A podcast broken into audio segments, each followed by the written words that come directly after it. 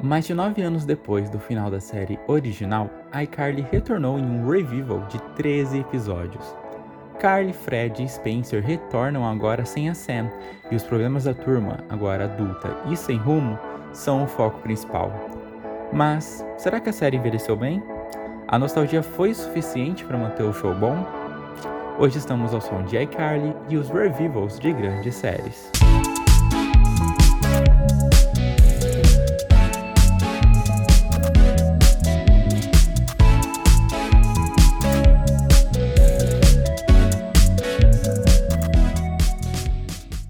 Olá para você de casa, meu nome é Lucas Amâncio. Eu sou a Júlia. E eu sou o Vitor. E sejam bem-vindos ao nosso episódio de hoje, onde a gente vai comentar um pouco sobre o revival de iCarly, mas também vamos falar um pouquinho sobre outras séries aí que tiveram novas versões e estão dando o que falar nas redes sociais, enfim, todos os canais possíveis aí pela internet. E bom, começando por iCarly, pessoal, eu queria assim saber de vocês. O que, que vocês acharam desse, desse review, essa tentativa de novo iCarly? Ah, eu achei uma bomba. Mas por que tu achaste dessa bomba, Julia Barduco? Ai, caras, assim. É... Eu gosto muito da série original, sabe? Apesar de eu ficar triste assim com o fim, que eu não gosto do filme, tipo. Eu gosto muito da série original, acho que fez parte da infância de todo mundo aqui. Com né? certeza. Já dos 20 anos, então assim, 2010 a gente era muito novo ainda, né? Mas assim, eu acho que perdeu a essência, sabe? De, tipo, uma série que fala sobre é, pessoas, fala sobre é, celebridades da internet, assim, que fazem palhaçada. Perdeu muito a essência disso e ficou, tentou se tornar uma, uma série para jovem adulto que tá falando sobre a vida de uma pessoa que tá na internet, mas é sobre a vida muito mais pessoal dela do que sobre o programa em si, sabe? Que era na original eles conseguiam misturar muito bem isso. Mas agora ficar vendo a Carly sem a Sam fazendo palhaçada na internet já não é mais interessante pra gente. Então eles tentam inserir outros assuntos assim no meio pra adultos, sabe? Pra jovens adultos e acaba não funcionando muito bem, na minha opinião. Você já parou para pensar um pouco que a internet hoje em dia talvez esteja exatamente daquela forma? Sim, e assim, é, é justamente o que eu ia falar. Tipo, o ponto alto para mim, até os episódios que eu vi, eu vi até o sétimo episódio, não sei se é uma depois disso. É, o ponto alto foi aquele episódio que o Spencer faz uma crítica artística à internet. É, eu acho que aquilo é muito real, assim, pro que a gente tá vivendo agora aqui, gente.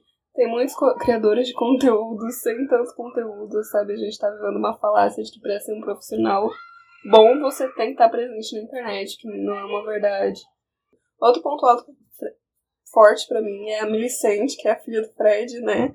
Pra mim ela é a melhor personagem, ela é a única personagem que traz, assim, um alívio. Apesar de estar tá todo mundo tentando ser engraçadinho na série, a Melisande é a única que consegue, porque parece que o humor dela assim é orgânico e não forçado, como parece que é todos os outros os outros personagens. E a ausência da Sam faz, faz muita diferença, porque ela era o ponto alto da série, a Sam e o Gibby, e daí a gente não tem nenhum desses personagens, a gente até tem alguns personagens que voltam, né, tipo aquele vilão lá, o Ned, mas é, a gente não tem, tipo, sabe, a gente não tem as melhores pessoas, os melhores personagens, as, as melhores risadas que a gente dava era por causa da cena do Gilly e eles não estão lá, então a ausência deles é muito presente. A série sofre de um problema muito claro que eu acho que ela não sabe exatamente qual público ela quer agradar e ela tenta agradar um pouco dos dois e acaba não agradando ninguém. Na série original, para quem não sabe, é, a série era escrita pelo Dan Schneider, que está envolvida em mil e uma polêmicas atualmente, é, relacionadas à pedofilia, principalmente, também um estranho fetiche com pés, mas isso não vem ao caso aqui, mas enfim. É, então ele não voltou para escrever a, a, o Revival, o Revival está sendo escrito pela Miranda Cosgrove, por algumas outras pessoas ali também internas, e eu acho que a série, ela simplesmente foi para um caminho que não parece sem rumo, sabe? Um caminho que você não sabe exatamente para onde ela quer ir, aonde que ela vai chegar. E tudo bem que assim, não precisa ter uma história que permeia toda a temporada, mas assim, é, é muito estranho, porque a, agora a Carly é uma mulher de 27 anos, agora o Fred é um homem adulto que tem uma filha, entendeu? E assim, a série se perde porque ela não se leva a sério, mas ela também é, tenta dar um tom de seriedade que não existe em alguns pontos e fica nesse vai e volta, vai e volta, vai e volta, que me parece um pouco desagradável. E, e, e, quando eu assisto, tem episódios que eu gosto bastante, que eu acho que são muito legais, mas tem episódios em contrapartida que eu acho que são completamente estranhos. Então, eu, eu, eu, eu acho muito estranho, eu não sei onde que a série quer chegar. Eu concordo muito com isso, porque assim, quando a gente vê que eles estão tentando fazer um humor jovem, humor para criança, para criança gostar, eu gosto do humor, sabe? Porque eu gosto muito da filha do Fred, e eu acho que eu gostaria muito mais se tivesse mais uma ou duas crianças ali na, na série para trazer esse humor, mesmo que seja num contexto atual, geração Z, agora, sabe? Tipo, aquela música dela falando sobre cancelamento em um episódio, gente eu ria tanto, eu ria de passar mal, assim. Era muito bonitinho, muito, muito legal, sabe? É, e eu acho que o problema desse review é justamente isso. Ele é, era uma série para criança, que criança gostava, que criança assistia. Eles tentaram trazer para esse mundo adulto que não funcionou. Mas não é o problema de outras séries de review, review também, como é o caso de Raven's Home, que para mim é, é uma obra de arte, assim, da, da contemporaneidade, porque eu assisto aquela série e eu racho o bico de rir. E é uma série para que é um review de uma série para crianças que também é feito para crianças que sofrem também da ausência de alguns personagens importantes da série original, mas que, mas que não, não, não são tão palpáveis, sabe? Eles funcionam sozinhos. Que é que daí a Raven tem lá os dois filhos dela, os gêmeos, né? E eles se tem aquele problema com a visão também e o e o filho da Chelsea, que é, que é uma preciosidade. Então acho que, assim, naquele, naquele contexto, essa série funcionou. E a iCarly não, a iCarly se perde completamente. Ju, você falando essas coisas, você sabe do que, que me fez lembrar? Avatar. Porque Avatar, a lenda de Aang, é, é muito mais. A gente sabe que tem uns plots bem legais, mas é, principalmente eu que sou extremamente fã e vejo é, eu tenho essa série como série de cabeceira. Tipo assim, eu durmo assistindo a Lenda de Aang. Quando acaba, eu durmo assistindo a Lenda de Korra. E vendo isso, é, tipo assim, a Lenda de Aang, como são crianças de 12 anos, 14, 16 anos, né? 16 anos já é adolescente. É, vi, é vivenciando aquilo lá eu fico tipo, nossa, a lenda de Aang é muito mais voltada pro público infantil do que a lenda de Korra. Porque a, a, a, a Korra é muito mais amadurecida, ela tá lá nos seus 18 anos, ainda tem a, a última temporada que ela tá com, teus, com seus 21 anos e, e afins. Mas isso, mas eu, é, no, ao meu ver, a, a, a série Avatar foi muito bem executada, mas eu acho que eu entendi qual é o seu ponto. Quando as pessoas criam séries para crianças e depois de muitos anos elas tentam reviver isso, que é o revival, é... eu acho que elas deveriam de verdade tentar manter a essência, por mais que Tipo, ah, as pessoas que assistiam a série 10 anos atrás tinham o quê? 10 anos, agora elas estão com 20, 21. Por mais que a gente tenha amadurecido, a gente não é que necessariamente a gente não vai achar graça ou que a gente não vai gostar das, das, das essências, dos elementos que aquela série antiga teve, entendeu? Eu acho que a gente pode manter isso. Eu concordo com você, Vitor, porque eu acho que é exatamente esse o ponto que pega, sabe? Porque quando eu assisto o iCarly de hoje, eu não consigo ver o mesmo iCarly de 2012. E, e até porque quando a gente tá falando de um revival, desculpa de interromper, a gente não quer assistir uma série completamente nova que só tem os mesmos atores. Se for pra ver isso, eu vou ver a filmografia do autor e vou ver outra série, uma história nova, né? Pra ver um revival, a Exatamente. gente quer ver aquela assim, essência permanecendo. Pra né? mim, o único personagem que é exatamente o que a gente viu na série original é o Spencer. Pra mim, ele não mudou nada. Agora, A Carly é uma Carly totalmente diferente. O, Fred é um Fred totalmente diferente. É, as do, a Millicent e a outra moça que eu esqueci agora o nome não contam, porque elas não estavam na série original. Até a própria senhora Benson é uma pessoa nova. Tipo, aquela mulher da série original e a que tá nessa é tipo, sabe? É, e a série, a série não, ela não se encaixa em nada. Tipo, ela não é uma série para adultos, ela não é uma série para crianças, sabe? Tipo, ela não, ela não é uma Raven's Home que tá super infantilizada, mas ela também não é uma Gossip Girl que tá mais ali pro, pro jovem adulto. Então, assim, ela se perde, ela, ela não, não consegue entregar um conteúdo. Uh, uh, Exatamente, você falou a palavra-chave. Você e a Júlia falaram as palavras-chave. A série se perde. Porque assim, é, eu, de verdade, eu não ligo em pegar uma série e transformar ela de uma forma mais, é, mais adulta, uma série infantil e transformar ela mais adulta. O problema de, de Carly é que eles não souberam executar a série de uma forma apropriada. Eles tentaram misturar duas coisas que não conseguem coexistir muito bem. Desculpa, não consegue. Não dá para coexistir. Ou é uma coisa ou é outra coisa. Você tem que decidir. Misturar as duas essências não dá, não funciona. E a gente vê na mídia é, contemporânea, até em, em, conteúdos mais antigos, que muitas histórias amadureceram conforme o tempo, mesmo que não fosse um revival, mesmo que fosse uma continuidade. De uma assim. série, por exemplo, né? Em inúmeras séries que duraram anos isso. e anos e anos.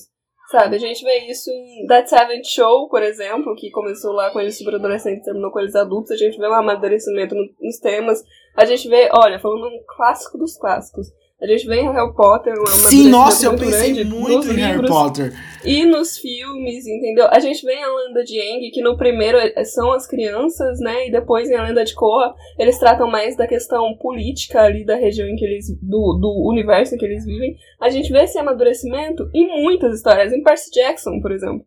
Muitas histórias mesmo trazem um, um avanço, uma o avanço no tipo de conteúdo, né? Trazem assuntos mais delicados conforme os personagens vão envelhecendo. E eles funcionam. E a Kylie peca nisso, porque primeiro que a gente não viu o amadurecimento desses personagens nesses 10 anos, né, em que a série esteve fora do ar. A gente não viu isso. A gente não consegue enxergar como é que eles pararam no tipo lá em 2013, né, que foi quando acabou e voltaram agora como essas pessoas. A gente não sabe o que ocasionou que eles é, se tornassem as pessoas que eles são hoje, a gente não tem essas informações. Inclusive, a gente perde muita informação quando falamos que a Sam simplesmente foi embora e que o, o Gibby nem é citado, sabe? A gente perde muita, muita, muita, muita coisa e a gente não consegue entender em que pé que tá a vida desses personagens e não consegue sentir empatia ou sentir uma conexão com eles. Eu acho que o problema, ele se estende até, quando a gente fala que a série nem parece a original, a, a, se estende pra, até para características, assim, sabe? Tipo o prédio, cara. O prédio tá todo com uma textura de, de, de, de, de destruído, assim, de demolido, sabe? Mas Gente, o prédio era todo bonitinho, todo coisado. Que, que prédio que vai destruir a decoração para fazer um estilo desses até dentro dos apartamentos? Tipo, isso não existe, sabe? Os figurinos, aquela barba do Fred, que Mas, coisa ó, horrível. Pelo amor de Deus, quem gosta daquilo? Não, o Fred inteiro, que coisa horrível, né? Que, coitado, tadinho, por verdade, não pensei nisso, não. eu já penso contrário. Mas você, Vitor? Mas, ô Ju, deixa eu te falar. Você estava falando da, da, da Sam. E, tipo assim, ela tem vergonha dos papéis que ela fez, mas olha de verdade, se você participa de algo, por mais que aquilo te traga vergonha e por mais. Cara, eu acho que ela tinha uma segunda chance, entre aspas, pelo menos fazer um episódio especial ali, né? Tipo, de aparecer, pelo menos em honrar.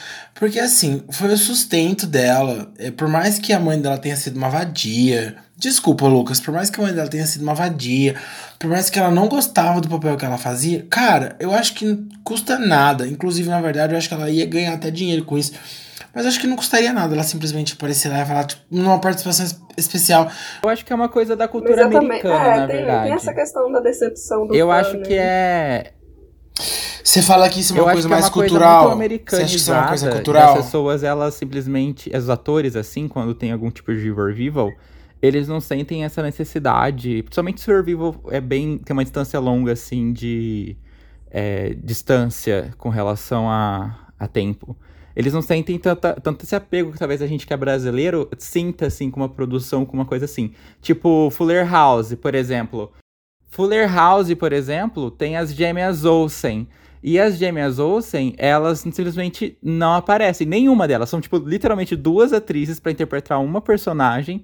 E nenhuma delas aparece em cinco temporadas de série, sabe? E elas não têm nem traumas para justificar. Cara, eu acho que não é uma. Cara, mas eu acho que não é uma questão de, de, de você ser de você ser estadunidense, de você ser brasileiro. Eu acho que não é uma questão de nacionalidade. Eu acho que é uma questão de closure mesmo, sabe? Tipo, é, é, se, por exemplo, meu ensino médio. É, se meu ensino médio fosse uma série e daí me convidasse depois de 10 anos pra mim voltar Ah, pro, eu ia pra voltar, aquela eu série, voltar. eu não ia voltar um momento da sua vida que já acabou, tá ligado? Que tu, que tu não precisa submeter aquilo, principalmente se você estiver bem financeiramente, se você estiver bem. É, é, como é que fala? Bem.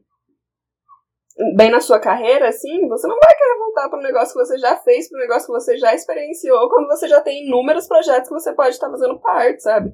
Eu acho que os fãs não devem, é, de forma alguma, segurar isso contra os os atores ou os diretores ou qualquer pessoa envolvida em um projeto é, cinematográfico, sabe? Até porque eu acho até bem feio quando, quando parece que o ator só tem aquele papel e sempre fica tocando nessa, nessa tecla, igual o Tom Felton faz, por exemplo, com o Draco Malfoy. É ridículo aquele menino, coitado. Gente, todo dia ele tá falando de Harry Potter, parece que não cresceu, sabe? Tipo, Ô, Ju, vou falar uma coisa pra você, do fundo do meu coração.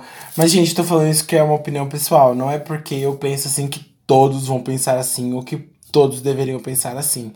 Mas você falou da questão da série ensino. Gente, eu ia adorar se minha vida tivesse sido uma, uma, uma série e eu voltasse agora. Mano, tanto de gente que eu ia pisar na cara. Você não tá ligado, cara. Bem Pronto, o Victor já quer escorpiana uma assim. vaguinha no revival de Pretty Little Liars, tá ligado? Sim, eu adoro, eu adoro uma vingança. Gostaria muito de pisar na cara dos meus inimigos do passado, falo mesmo. e com essa colaboração do Victor, acho que devemos encerrar o nosso Concordo totalmente, hoje Júlia. aqui, neste momento. Ó, eu gostaria de falar só uma coisa. Mais uma? Sim, mais uma. A série rendeu um meme muito bom. Isso nós temos que concordar. Que é a cena da Carly sentada de frente ao computador tomando uma Coca-Cola. e vendo alguma coisa no computador. Inclusive, tem até memes, tipo assim, né? Deles lá. É... 2009, a Carly muito pequenininha lá. Assistindo a, a Gaga no Paparazzi lá no VMA de 2009 e agora assistindo ela no ano passado, tipo, em 2020, assistindo ela em, no, no VMA, can- cantando com a Ariana Grande e tal. Eu adorei esse meme porque deu pra representar em muitas coisas. Bom, esse é o nosso episódio dessa semana de All Som. Muito obrigado por todo mundo que esteve aqui com a gente mais uma semana. Sigam a gente nas redes sociais, nós somos arroba Podcast no Instagram, no Twitter e também no TikTok. É, estamos em todas as plataformas de streaming de áudio, vocês podem nos acompanhar aí. E também Galera, no YouTube. Muitíssimo obrigado por vocês estarem é, dando tempo de vocês pra nos ouvir. Amo muito vocês. Beijo, beijo, beijo, beijo, beijo, beijo. Tchau! Tchau. Até a próxima!